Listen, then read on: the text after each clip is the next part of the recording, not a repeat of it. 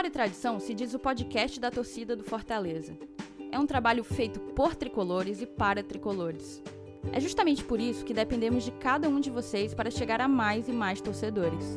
Não deixe de nos seguir no Instagram e no Twitter pelo mesmo arroba, arroba Glória Tradicão, tudo junto. Compartilhe nossos programas, curta e comente em nossas postagens. Ter esse teu retorno é muito importante para nós. Também agradecemos os nossos mais de 60 padrinhos e madrinhas que nos apoiam e fazem do GT uma mídia cada vez mais forte. Somos gratos pela aposta no projeto e temos encarado tudo isso com muita responsabilidade. A gente espera estar fazendo jus à confiança que nossos apoiadores depositam no podcast. Se você ainda não é nosso apoiador e tem interesse em ajudar a mídia independente que cobre Fortaleza, acesse os links que estão na nossa descrição desse programa. Estamos no Apoia-se e no PicPay. Conheça os nossos planos e faça a sua assinatura. A gente te espera. Salve, salve nação tricolor! Sejam todos bem-vindos ao Glória e Tradição mais um pós-jogo, pós-jogo de Grêmio 1, Fortaleza 1, um ponto importantíssimo conquistado em Porto Alegre. Aquele gostinho um pouco amargo, novamente a arbitragem volta a ser protagonista nos jogos do Fortaleza e volta a ser, claro, tema dos nossos programas. Eu estou acompanhada de Felipe Miranda e Helenilson Dantas. Já cumprimento vocês, sejam bem-vindos. Fala, Felipe, tudo bem? Fala pessoal, novamente vou estar aqui com vocês, com a Thaís, o Alenilson, hoje sou nosso amigo Saulo, e é isso aí, né? É um jogo que a gente pode fazer uma introdução até parecida com aquela do jogo contra o Corinthians, que foi o quê? Se fosse antes da partida começar, eu diria, poxa, excelente resultado. Após ver o fim da partida, a gente com aquela carinha de, é, poderia ter sido melhor. Mas poderia ter sido melhor não por culpa do Fortaleza, ou aliás, teria por culpa do Fortaleza. Enfim, a gente vai debater isso aqui, aqui hoje, com certeza muito interessante, ainda vamos falar do dos placares aí dessa rodada maluca, que foi essa décima rodada do Campeonato Brasileiro. Enfim, espero que a galera curta mais esse episódio do Glória e Tradição. E você, Lenilson, seja bem-vindo. Fala aí. Beleza, mais uma vez estamos aqui, mais uma vez para falar de um pós-jogo que, como o Felipe falou, né? É, a gente antes do, do jogo começar, se dissesse que, foi, que o jogo ia ser empate, ia ficar todo mundo feliz. Mas aí isso está começando a se tornar uma, né, uma, uma rotina e a gente vai falar sobre isso também. Será que é bom? Será que é ruim? O que, o que, é que isso quer dizer? Então, o programa hoje está é, tá bem legal e a torcida do Fortaleza, mais uma vez, vai, vai gostar de escutar até o final. É isso. Glória e Tradição no seu programa 95, se aproximando do programa de número 100. Vamos preparar algo de especial para quando chegar nessa marca tão importante. E vamos passar para esse pós-jogo falando especificamente da partida, a gente sempre começa com a escalação. Em termos de sistema defensivo, não nos surpreendeu. O Tinga segue fora da, dos jogos, né? Não vem sendo sequer relacionado, não viajou para Porto Alegre por conta de lesão. É, Gabriel Dias foi na lateral direita, Quinteiro e Paulão na zaga, Carlinhos jogou na lateral esquerda. No meio, com Felipe suspenso, Ronald assumiu a vaga, junto de Juninho. Na frente, Oswaldo, David, Romarinho e Wellington Paulista. O que é que vocês podem dizer da escalação? Vocês viriam com algo de diferente? A gente que pegou o Grêmio titular, havia essa, essa incerteza, né? O Grêmio joga no meio de semana pela Libertadores, havia uma certa incerteza, vai vir Grêmio titular, não vem Grêmio titular, acabou que com exceção de algumas poucas peças, o Grêmio veio totalmente titular. Quais são as primeiras percepções de vocês? Eu passo a bola para você, Felipe, para você falar dessa escalação e já começar a falar do primeiro tempo do Fortaleza nesse Grêmio e Fortaleza pela décima rodada do Brasileirão. Pois é, né, Thaís? Logo de cara a gente viu uma escalação que, poxa, eu não vou mentir, o torcedor olhando, vendo aqui já, pelo menos pelos nomes, a gente já fala que, poxa, o Fortaleza vai vindo com o que provavelmente a gente tem de melhor, né? É claro, a gente não tem, por exemplo, o Tinga disponível, que o Tinga hoje é o, na minha opinião, o lateral direito definitivo do Fortaleza. Nada contra Gabriel Dias. Gabriel Dias vem, também faz ótimas exibições. Mas o Tinga, como um termo bem cearense, ele está se garantindo na lateral. É, na lateral esquerda também a gente tem o Carlinhos, que, poxa, Carlinhos realmente, até eu criticava ele nos, nos programas passados, mas ele tá chamando a responsabilidade para ele. Ele é definitivamente o nosso camisa 6 no momento. A fase tá boa, então tem que manter ele lá. Era o ideal para essa partida, né? A única atenção que a gente podia ter dado a mais aqui seria o Ronald, para ver como ele se sairia. E eu não vou mentir que, poxa, eu boto muita fé no Ronald. Boto mesmo. Ele é um cara jovem, é, ainda que tomando alguns posicionamentos errados. Ele tomou até um carãozinho ali do Juninho durante a partida. Tava bem no jogo, mas é, precisa ficar atento em alguns, alguns detalhes. Ele cometia alguns errinhos que jogador de Série A teoricamente não pode cometer. Mas, poxa, ele é jovem, tem potencial, já demonstrou que aprende rápido. Só precisa mesmo é atenção. Prestar atenção para não acabar fazendo nenhuma besteira. Até teve um momento em que ele deu um ataque pro Grêmio Poderia ter saído o gol do, deles, mas ainda bem que não saiu, porque hoje a gente estava com o time até bem montado defensivamente. É, tanto que a nossa única falha mesmo foi no gol do Grêmio, mas é algo que a gente vai falar mais pra frente. No primeiro tempo, foi muito divertido, sim, essa é a palavra divertido, ver o Oswaldo despretensiosamente cruzando a bola na área e ela quicou. O David ele deu uma, uma cabeçada no ar, meio que um corta-luz ali é, não intencional, a bola acabou entrando. Excelente placar de 1 a 0 ali na primeira etapa, ou seja, a gente já mostrou que a gente não vinha só mesmo para segurar um empate ou provavelmente uma tentar perder de pouco, se é que a gente pode falar assim. Pelo contrário, Fortaleza foi para cima, como vem nos últimos jogos, sempre demonstrando, é, eu não diria nem a superioridade ofensiva, porque o Fortaleza não tem superioridade, superioridade ofensiva jogando contra o Grêmio fora de casa. Né? Afinal, o Grêmio ainda veio com um time que a gente pode considerar o titular deles, o Renato Gaúcho, que tem a, a mania de colocar time reserva quando não precisa. Hoje, quando ele tem Libertadores no meio de semana, vai e coloca o time que ele pode considerar titular. Mas enfim, um detalhe também interessante, fora, não falando sobre o jogo, que o Rogério acho que finalmente adotou o estilo visual de abandonar as camisas sociais, né? Agora tá com gola veio todo jogo. Mas enfim, vamos falar do jogo. O Felipe Alves, acho que nesse jogo, eu, e é pior que eu nem tô falando do segundo tempo, mas já no primeiro ele mostrava que ele é o goleiro definitivo do Fortaleza. A gente até tem uma discussão se a gente pode. Ah, tem o Marcelo Boeck, Max Wallace, etc. Mas eu acho que esse jogo respondeu as. tirou todas as nossas dúvidas. O Felipe Alves é o goleiro que, no momento, a gente tem mais confiança de segurar ele embaixo das traves. Ainda aguentamos após o gol uns 10 minutos de pressão do Grêmio ali. Se é que a gente pode chamar de pressão, até porque o Diego Souza até foi pouco acionado. O David teve até um momento interessante que ele fez um contra-ataque que ele pegou a bola, olhou para nada mais nada menos do que Pedro Jeromel e falou: "Vou driblar", e não não obteve sucesso. Mas é isso aí. Primeiro tempo 1 a 0, nós conseguimos é, um placar excelente para levar para a segunda etapa. Uma pena que na segunda etapa a gente não teve o mesmo desempenho da primeira. Mas eu vou passar aqui a bola para vocês porque se a gente for falar de segundo tempo, a gente vai ter que, infelizmente, trazer de volta temas como, por exemplo, arbitragem, que, meu amigo, nesse jogo foi pra gente respirar fundo, viu? É, apenas para arrematar, assim, a gente fez um primeiro tempo com uma proposta muito interessante e diferente do que o Fortaleza costuma fazer. A gente estava nitidamente com um time muito fechado, jogando por uma bola, jogando pelo contra-ataque, né? Uma proposta reativa. E, e a proposta ela acabou se encaixando no jogo. É, a gente conseguiu esse gol e, e com, mais que isso, além de conseguir produzir ofensivamente fazendo o gol com Oswaldo, a gente conseguiu anular o Grêmio, a gente conseguiu é, impedir que o, o, Grêmio produzisse ofensivamente. Não que o Grêmio esteja produzindo bastante, na verdade, o Grêmio é um dos que menos é um dos times do Campeonato Brasileiro que menos marcou gols. Mas a gente a partir das finalizações, a gente tem um pouco de noção do que de como, de como foi o desempenho defensivo, a consistência defensiva que o Fortaleza apresentou. Do nosso lado, a gente chegou duas vezes ao gol gremista.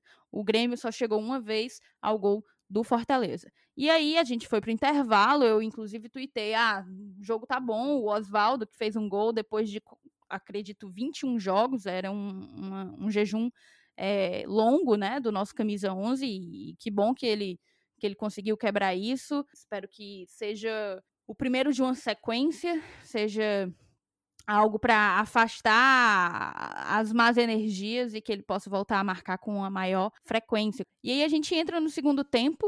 O segundo tempo a gente achava que ia continuar na mesma toada, mas não dá para jogar contra o Grêmio, contra a arbitragem. Aí é um pouco complicado. Fortaleza foi para Porto Alegre para jogar contra o, o Grêmio, o tricolor, o tricolor gaúcho, né? E acabou encontrando outros adversários no caminho. A gente tem de início a marcação daquele pênalti, que para mim, por si só, é bastante questionável. Ali há uma disputa de bola, na minha opinião, não é pênalti. E eu queria passar a bola de início para essa primeira análise sobre o pênalti, sobre a marcação e todos os desdobramentos disso para o Elenilson. Vai você, amigo. Vamos lá. É, assim, é, para começar com, com, falando desde o início, né, com, com, relação logo à escalação, é, a escalação realmente não teve nenhuma surpresa, né? é, com, com o Tinga fora por, por, contusão e o Felipe fora por suspensão. É, a entrada de Gabriel Dias e do, e do Ronald já eram esperadas. Tá? Então, é, eu acho que o Rogério mandou a campo o time titular é possível. Né? E, e a gente viu, né, principalmente no primeiro tempo, que a proposta, como você falou, foi uma proposta de, de, de realmente é, tentar fazer um gol logo. Eu acho que o Fortaleza tá, tá o Rogério, principalmente, tá, tá pensando o seguinte, cara, eu eu tô dependendo muito é, da criatividade do futebol e do pulmão do Oswaldo e do Romarinho. Então, quando esses dois caras é, cansam ou, ou chegam no limite deles no jogo, a gente não consegue é, substituir a altura, né? Por isso, talvez até aquela aquela ilusão que eu tive de que a, o preparo físico está melhorando porque a gente está fazendo poucas substituições em alguns jogos, né? não, não as cinco, mas dessa vez ele usou todas, até porque é, o, o, jogo mudou de cenário com a, com a expulsão de jogador de cada lado, né? mas é, eu estou vendo a gente, eu tô, eu tô notando essa dependência, principalmente desses dois jogadores, de Oswaldo e Romarinho, no momento, né? porque infelizmente o David ainda é, não, não, é, não, não, não, mostrou que veio, a verdade é essa, né? A gente se iludiu naquela parada lá da, da, da, da época da, da paralisação lá da, por conta da pandemia, que, que, que ele até marcou um gol lá em Recife no último jogo, antes da paralisação. E, e quando voltou, até agora, a gente está esperando, ele teve uns lampejos, uma partida aqui, outra acolá mas não consegue é, ser o jogador a nível de Oswaldo e Romarinho com relação à importância da criatividade do time. Então, ofensivamente, a gente ainda está com essa dependência e sem banco, né? A verdade é, sem banco e talvez é, é, ainda eu, eu, pelo menos eu espero que a gente ainda tenha alguns jogadores aí, o Fortaleza deve buscar no, no mercado, principalmente atacantes, porque é o setor que, que a gente mais utiliza e, e mais precisa, né, por conta desse esquema de jogo que o Rogério adota. E, assim, cara, o assunto chato é arbitragem, né?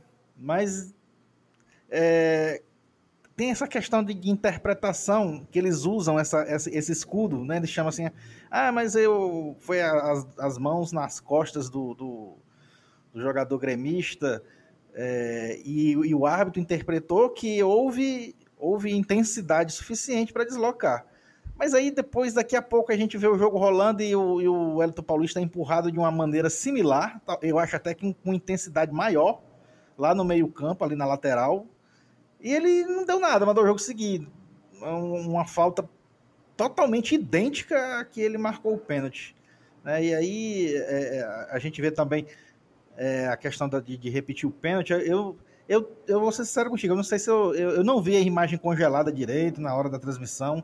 Eu não sei se houve invasão por parte do, dos jogadores do Fortaleza ou foi somente do Grêmio, eu não tenho essa certeza.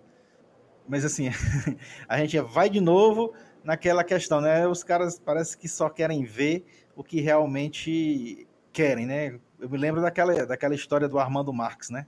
Aquela palestra que ele deu, que até o, o nosso Tacildo Mourão, ex-árbitro, que foi inclusive da FIFA, disse que Disse não, inclusive gravou, né, na palestra, o Armando Marques na época dizendo tem coisas que a gente vê, tem coisas que a gente não vê, né, como se fosse passando uma dica, né, para para os seus pupilos, mas a gente está acostumado já e se não tiver acostumado tem que se acostumar porque vai ser desse jeito, infelizmente a gente tem que, que superar não somente o adversário, mas também esse tipo de, de sei lá, de, se, se, é um preconceito, se é um, já é uma artimanha, ou um medo, né? Ou uma tendência a você apitar pelo time mais forte, né? Às vezes é até psicológico, sei lá, não vou dizer que tenha que, tem armação e tal, mas às vezes é psicológico, o cara tá lá para ah, para ele é mais cômodo o adversário mais forte vencer a partida.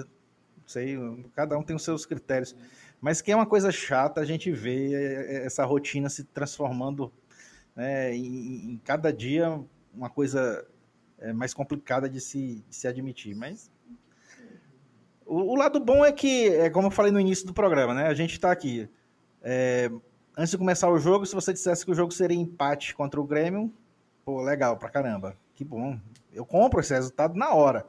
Mas aí depois você fica triste.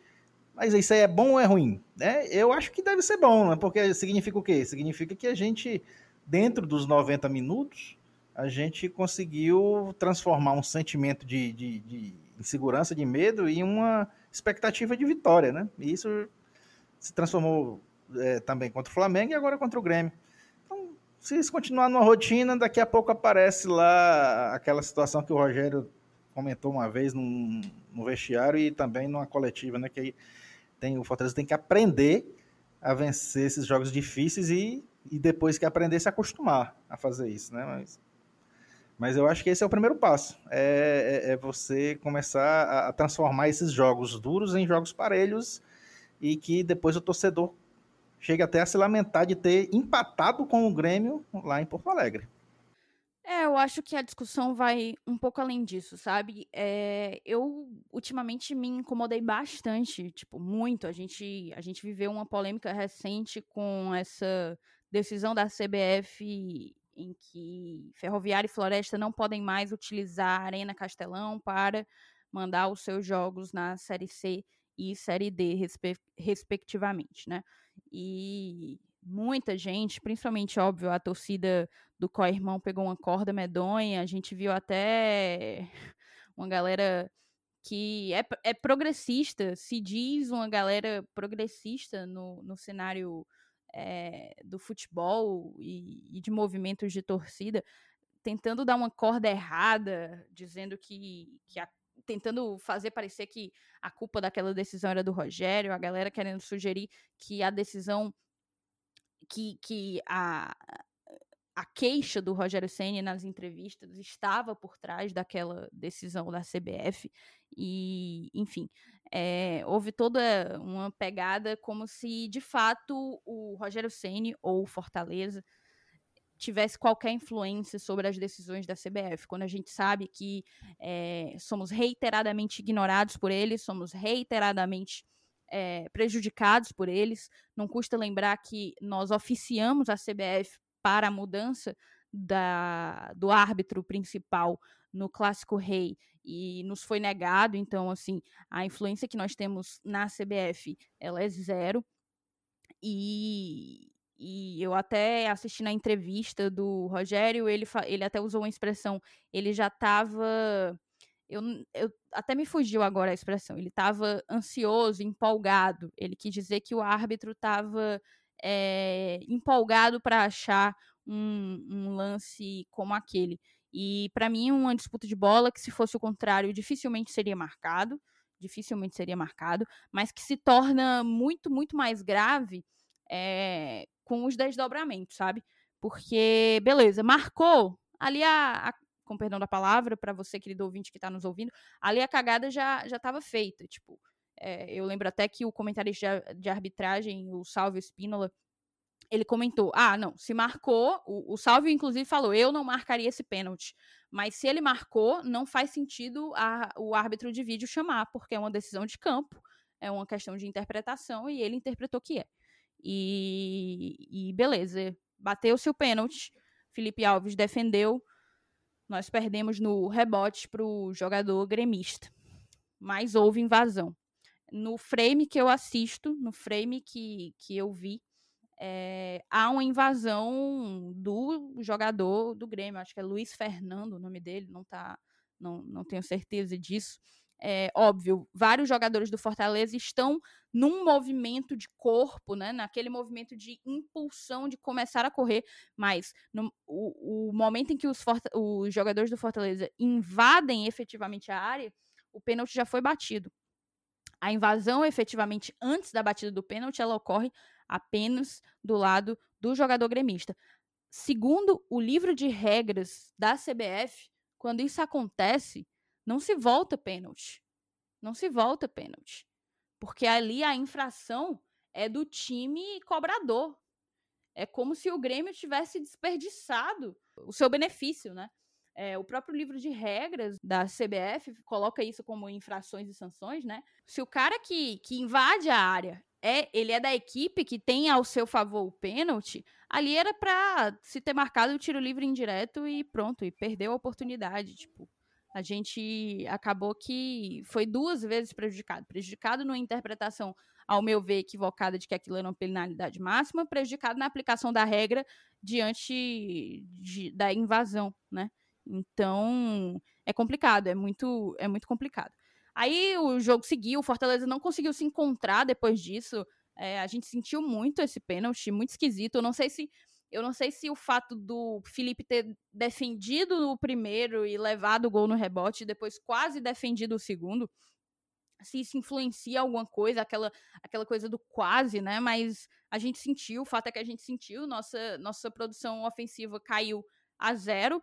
O, em termos de scouts, o Fortaleza não finalizou no segundo tempo. Foi de fato. A, as próprias substituições foram substituições de, de, de um suporte muito mais defensivo, né? Em termos de, de ataque, somente entrou Yuri, né? Que a gente pode dizer aqui, o Marlon, mas o Marlon entrou para suprir uma, uma saída do, do Gabriel Dias ali na lateral direita. Então, em termos de suporte ofensivo, a única peça colocada no segundo tempo foi Yuri. De resto, a gente teve Derlei entrando, Luiz Henrique e no finalzinho Bruno Melo.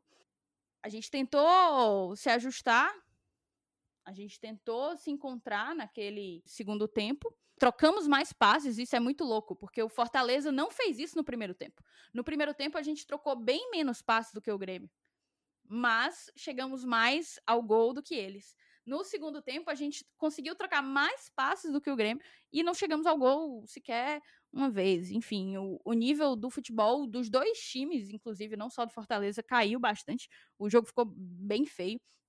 E aí a gente teve o lance da expulsão, que teoricamente manteria o status quo, já que foi uma expulsão dos dois lados, mas é aquela coisa. A gente, a gente joga na conta do chá é a sensação que eu tenho, que a gente joga na conta do chá. Desculpa te interromper, Thaís, mas tipo assim, a nossa lateral direita é fundamental né, no nosso esquema. Nós somos muito dependentes dos laterais, que sobem muito bem. E a partir do momento que a gente não tem Tinga, e a gente tem Gabriel Dias, e a gente perde ele, foi preciso improvisar um Marlon na lateral direita.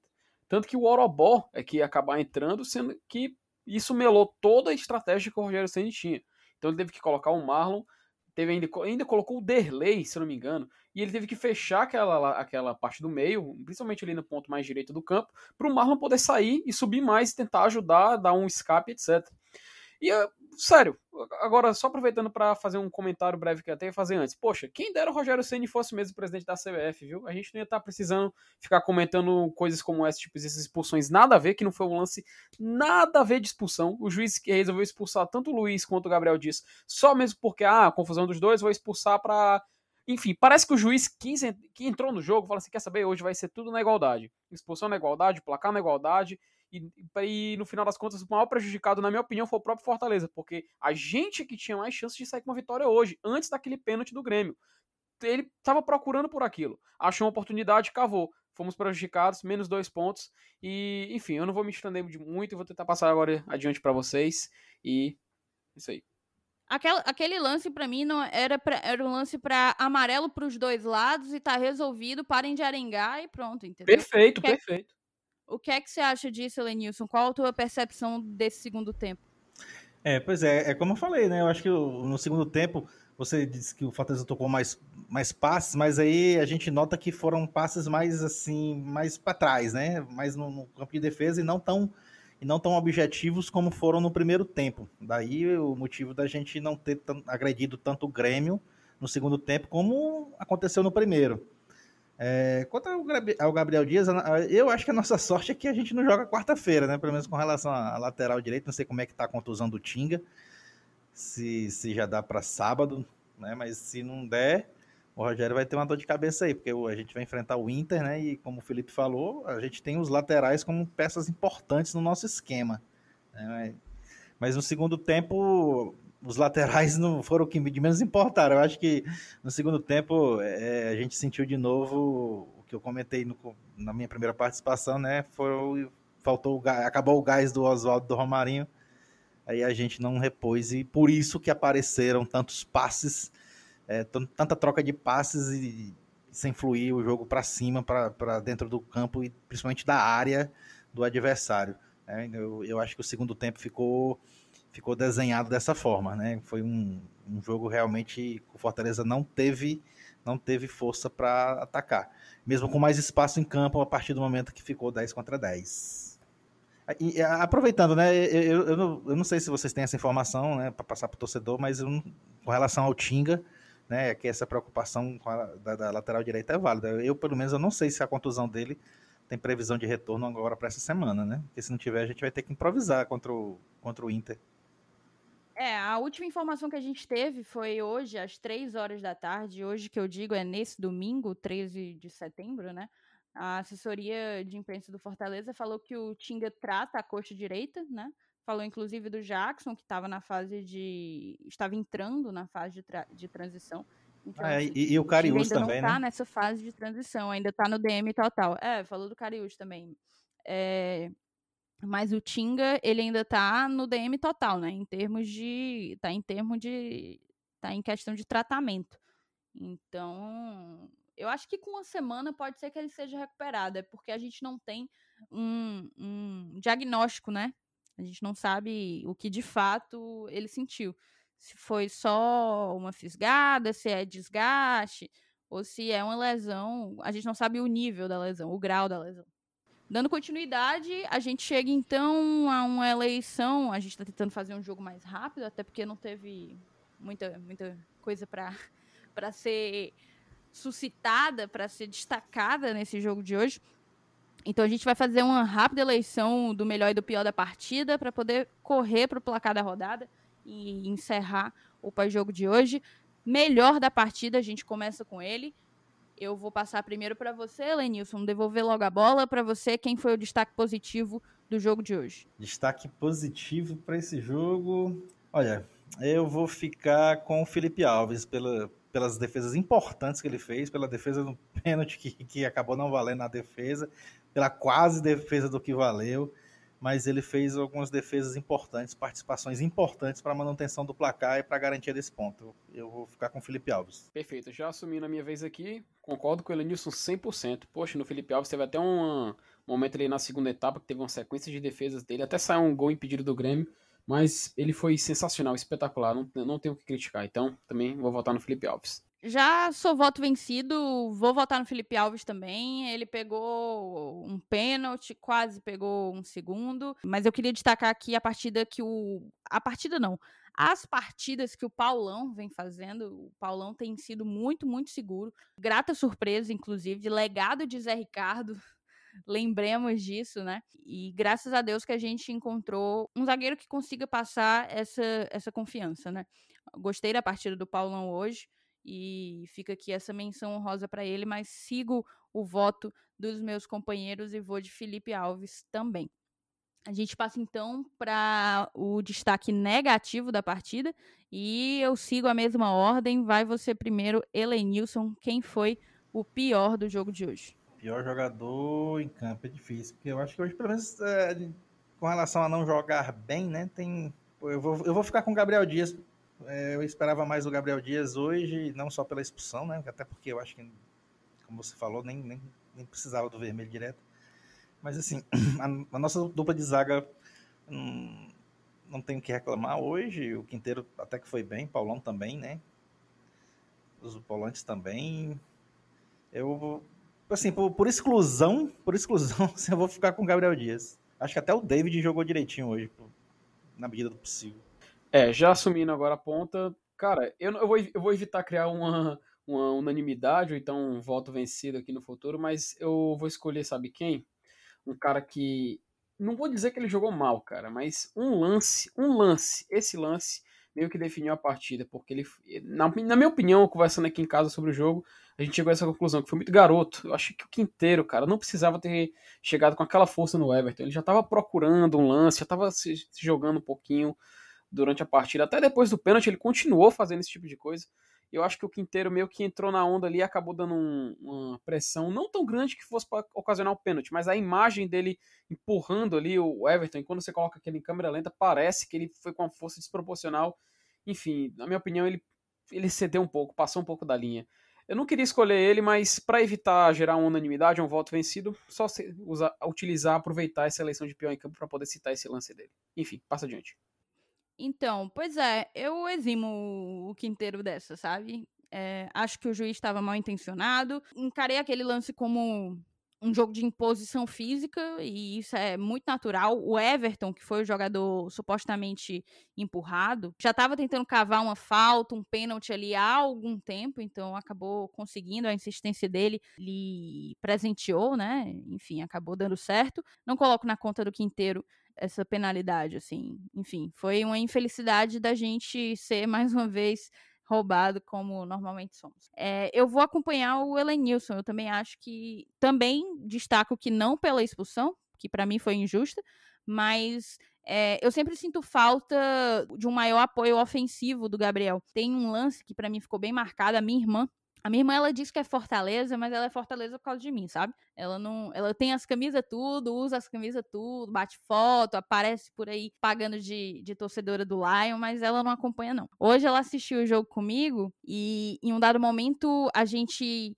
tava com uma jogada subindo ali pela direita, o Gabriel se precipitou, inclusive o próprio narrador usou essa, essa expressão, que ele havia se precipitado e cruzou, né? Cruzou a bola, teoricamente, para o Wellington Paulista, acabou que o Wellington não conseguiu pegar, enfim. Ele poderia ter explorado mais, dado maior profundidade, tentado buscar a linha de fundo para tentar ver um melhor posicionamento dos nossos atacantes ali na área, enfim faltou a ele essa maior maturidade ofensiva. E eu acho que isso demonstra muito um, algo que o Gabriel ainda tem que se aperfeiçoar.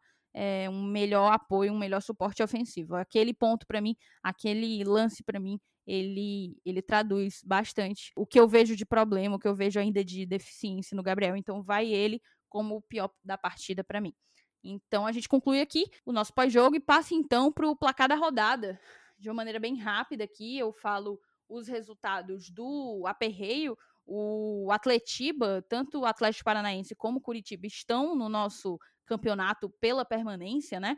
E o Atlético Paranaense acabou vencendo do, do Curitiba com um placar mínimo, né? 1 a 0 A gente teve também o Bragantino perdendo para o Galo, 2 a 1 Tivemos Atlético Goianiense vencendo do Bahia com uma lei do ex super estranha, um goleiro, nunca tinha visto isso, um goleiro fazendo uma lei do ex, um gol, um goleiro esse que não deveria estar, tá, não vou nem falar o nome dele aqui porque não merece ser nomeado, não deveria estar tá sequer jogando bola, muito menos na Série A, deveria estar tá preso, não está. O Ceará venceu, surpreendeu e venceu o Flamengo aqui em Fortaleza. O Goiás também surpreendeu, apesar de pegar um Inter bem reserva, surpreendeu e venceu em 1 a 0 lá na Serrinha. O esporte empatou com o Palmeiras em 2 a 2 e o Vasco foi o único visitante a vencer na rodada, na décima rodada. Venceu o Botafogo, um clássico carioca, em 3 a 2 uma partida com muitos gols. É, esses foram os resultados de uma maneira geral. Como que tu analisa essa décima rodada pra gente, Felipe? Pois bem, né, Thaís? Logo de cara a gente dá. Pronto, primeira boa notícia, né? É que Fortaleza continua na primeira página. Então, isso é muito importante para o prosseguimento do campeonato. Outra excelente notícia é três pontos de diferença para o Z4. Isso é essencial. O empate hoje com o Grêmio ele vai se tornar ainda mais valioso caso o Fortaleza consiga vencer o Internacional na próxima rodada. Isso a gente já vai falar já já. De cara também, eu acho que o, o seguinte, é, tem algumas equipes que estão na segunda página da tabela que a gente olhando aqui, a gente pode já identificar, que no começo do campeonato a gente não pintava como que eles estariam aqui, tipo Atlético Paranaense, o próprio Grêmio, Corinthians, né? É, salvo engano, acho que, é, acho que somente esses. E se a gente for olhar aqui, são equipes que não estão em uma boa fase. E eles nem vislumbram melhorar essa boa fase. Hoje o Corinthians foi recebido no aeroporto com um protesto gigante da torcida. A maior torcida organizada do Corinthians, é, cercou, fez um cerco com os jogadores, protestaram. É, alguns jogadores foram, foram, foram correndo para o ônibus. O goleiro Cássio, inclusive, tem aqui até imagem ele sendo muito cobrado pela torcida, ou seja, a gente vê equipes que a gente não esperava estar nessa parte de baixo, sofrendo muita pressão por estar aí, entende? Então, logo de cara, a gente pode chegar a essa conclusão que o campeonato é um campeonato atípico, é um campeonato onde as equipes que a gente esperava que estivessem em certas posições não estão. E uma delas é o próprio Fortaleza, que por mais uma rodada continua na página de cima da tabela. Isso é, uma, é algo que a gente pode considerar, eu não diria nem inesperado, até porque o Fortaleza está conseguindo resultados da, jogando da maneira que ele sempre jogou. Mas a sequência que ele tem pela frente é muito importante para ele manter esse ritmo. Como eu próprio falei, ele pega o Internacional, o Internacional que vai ter Grenal na, semana, na mesma semana em que pega o Fortaleza. Porém, o Fortaleza também vai pegar o Santos, que também tem jogos pela Libertadores no meio de semana. Então, a gente vê agora o campeonato numa altura muito interessante, que é, se o Fortaleza conseguir engrenar uma boa fase, ele pode se distanciar muito do Z4. Isso vai contar bastante, porque, por exemplo, se ele alcançar 15 pontos, em tese, ele ficaria 30 pontos de se salvar do rebaixamento. Se a gente considerar aquele número mágico de 45, que nem sempre é esse, às vezes é 42, mas esse campeonato, pelo equilíbrio, tá pintando que vai ser 45 mesmo. Então faltariam 30 pontos, ou seja, 10 vitórias. Faltando 10 vitórias e você ainda tendo metade de um turno e outro turno inteiro para conseguir, isso é muito bom é muito bom, um cenário muito positivo daqui para frente. Então, já passando agora a bola pro meu, pro meu companheiro Elenilson, que ele vai fazer a análise dele, eu já digo, na minha opinião, esse campeonato, pelas condições estranhas a qual ele começou, tem inclusive, a gente até discute bastante se era para ter começado realmente, mas já que começou, a gente tem que debater isso. E pelas condições atuais, aparentemente é um campeonato onde, se a gente conseguir uma regularidade boa, se a gente não se. Eu nem diria se des, é, desastrar com outras competições, até porque a gente tem campeonato cearense agora no final do mês e Copa do Brasil no mês que vem. Então, se a gente conseguir se dedicar bem, conseguir equilibrar bem e de, no Campeonato Brasileiro da Série A, nós podemos colher um fruto muito bom no futuro. Não vou dizer o que, até para não atrair zica, né? Apesar do Saulo não estar tá aqui, mas para não atrair zica, não vou dizer, não vou dizer o que a gente pode alcançar. Mas enfim, é isso aí que a gente espera e passa adiante. É uma coisa um pouco complicada que, enfim, a gente lamenta, a gente já conversou aqui, né, Lenilson, que em confronto direto, não sendo a gente, a gente está sempre torcendo pelo empate. A gente não teve nenhum empate em confronto direto. O Atletiba, que é um confronto direto, não foi empate. O jogo do Bahia contra o Atlético Goianiense, que é um confronto direto, não foi empate. O jogo do Botafogo contra o Vasco, que é um confronto direto, não foi empate. Acredito que de confronto direto, apenas esses nessa rodada. Qual a tua percepção sobre isso? Não é bom, né? Como a gente já falou algumas vezes aqui, porque é, é um jogo de dois pontos, é, ao invés de ser um jogo de dois pontos, vai ser um jogo de três pontos, né? Então, a vantagem de, de, de ser empate é essa, né? Que é, além de segurar é, os dois times, só, tem, só foram colocados dois pontos à disposição naquele jogo. Bom, a, a, aproveitando, já que você falou do, do, do Jean, goleiro do, do Atlético Goianiense, eu vou dar um off-topic aqui com relação a, a, a goleiros que, que não deveriam estar jogando ou que têm a antipatia dos torcedores né, a maioria dos torcedores do Brasil, que é o goleiro Bruno. Né? O goleiro Bruno ontem é, realizou a final do campeonato acreano pelo Rio Branco, inclusive perdeu a final por 2 a 0 para o Galvez, que nunca tinha sido campeão acreano, e por coincidência é o time da Polícia Militar lá no estado do Acre, né? que, que é como se fosse o Tiradentes aqui. Mas é só um off-topic que você falou do, do Jean, eu me lembrei do, do Bruno. Bom, mas vamos lá. Voltando a falar do, da, da, nossa tabela de classificação. é... Foi um ótimo, foi um ótimo e muito pertinente off-topic, amigo. É. Inclusive, salve. Galvez, viu? Bora Galvez. É, fez a parte dele. A polícia militar, pelo menos dentro de campo, fez a parte dela. Na verdade, a polícia faz, né? O nosso judiciário é que não faz. O pior é que a questão não é nem o judiciário, porque teoricamente ele já cumpriu a parte que ele tinha que cumprir é em regime fechado. Quem é. não tem vergonha na cara é um dirigente de clube desse que contrata um cidadão contrata o cara, desse, é. para dar esse tipo de exemplo. Pois é, como eu, como eu ia dizendo, é, a gente tá, tá chegando agora em termos de 25% né, do, do campeonato, né? Para alguns clubes com nove jogos realizados, outros com dez. É, então a gente já chega mais ou menos num, quarto da competição. E aí a, a, tabela começa a se delinear. Mas é como eu disse, a, a questão agora, pelo menos para a gente que disputa o aperreio, é, é, fazer gordura, né? É fazer gordura, porque é, isso dá uma tranquilidade para frente. Aí, e, e, como o Felipe falou, a gente tem dois, dois adversários pesadíssimos na sequência, né? Que é o Inter, que está brigando por liderança no campeonato, né? Tem um, já começa a, a, a ter um foco na competição, que é o título, não, não, não temos o, o que discutir. E, e, o Santos, né? Que também engrenou, tem o, o, o, Marinho lá fazendo gol de todo jeito, né? Tá, tá, tá numa fase iluminada. É, são dois jogos pesadíssimos, né? Aí depois tem aquela e, e para completar essa sequência, né? Depois deles dois tem o Atlético Goianiense aqui, que é aquele jogo que todo mundo espera os três pontos, né? Aquele que, que é o jogo da obrigação, né?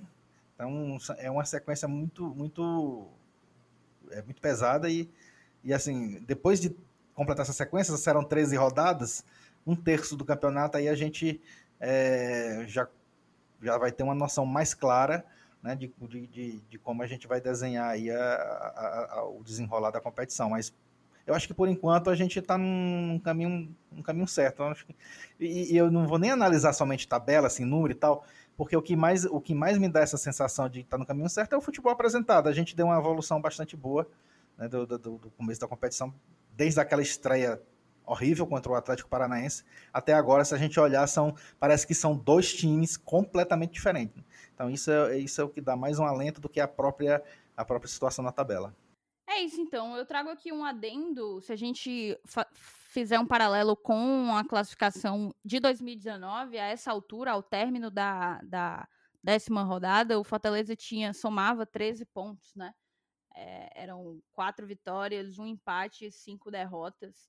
Enfim, é, a gente está com 12 pontos agora, ocupando a décima colocação na primeira página da tabela, ainda, como bem adiantou nosso querido FT Miranda, e a distância vai começando a aumentar da zona de rebaixamento para as zonas, na verdade, vão começando a se criar, né?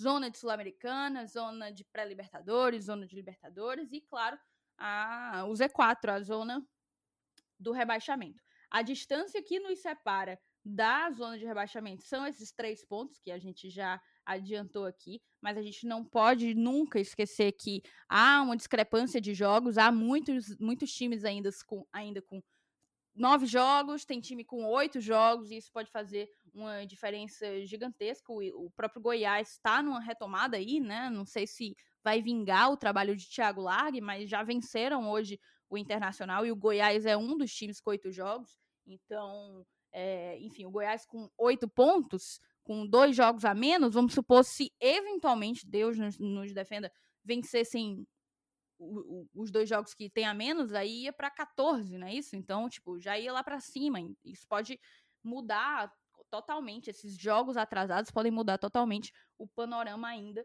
do campeonato. O importante é dizer que a gente está começando a, a, ter a separação dos blocos, e isso vai ter nos próximos três, quatro rodadas, eu acredito, a gente vai ter uma consolidação disso, e é bom ficar atento. De fato, a gente não, não pode esquecer que no meio da semana vai ter Copa do Brasil e Libertadores da América. O Fortaleza descansa e tem aí uma semana cheia, né, de trabalho. O próprio Rogério não gostou quando foi perguntado isso para ele. Ele falou: "Semana, eh, só faltou falar, semana cheia uma pinóia, semana cheia uma pinóia, meu filho, porque amanhã é o dia inteiro no aeroporto, terça é folga". O Rogério não gostou dessa história. Então o Fortaleza só volta, só se reapresenta na quarta-feira e, e é só a partir da quarta que a gente vai trabalhar para o jogo do próximo final de semana internacional jogando em casa e é aquela coisa, o Inter que vai poder vir também reserva, né? A gente vai ver aí, porque tem aquela coisa dos que estão expulsos, tem gente que está expulso, tem gente que não está expulso. E, e, mas a ideia, eu acho que os principais jogadores, não sei se serão poupados, a gente vai ver. Thiago Galhardo não jogou hoje, não sei se entrou no decorrer da partida, mas foi, foi no banco, né? Não saiu jogando no, de início a partida, então não sei se estará descansado para jogar no domingo. É, vamos ver como é que vai ser. E é isso. Acho que vai ter programa nosso no decorrer da semana também para falar um pouco das novidades que tiverem, das notícias quentes que surgirem e de um eventual pré-jogo aí desse Fortaleza Internacional. Mais alguma coisa para pincelar e palpitar? Só sugerir para o pessoal assistir a coletiva que foi animado, viu? É, tem a, a coletiva foi animada, foi, foi... Foi animada. Rogério Ceni só faltou mandar um abraço pro Milton Leite, viu? Ave Maria. Não, e, e- e perguntaram pra ele o que é que ele achava da parada dele ser tão assediado, né?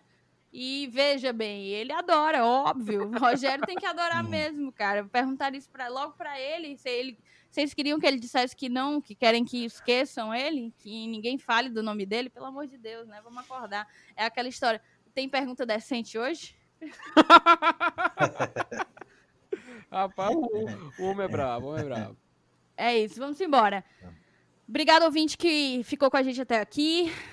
Siga a gente nas nossas redes sociais, espalhe o Glória e Tradição para todo torcedor tricolor que você conhecer.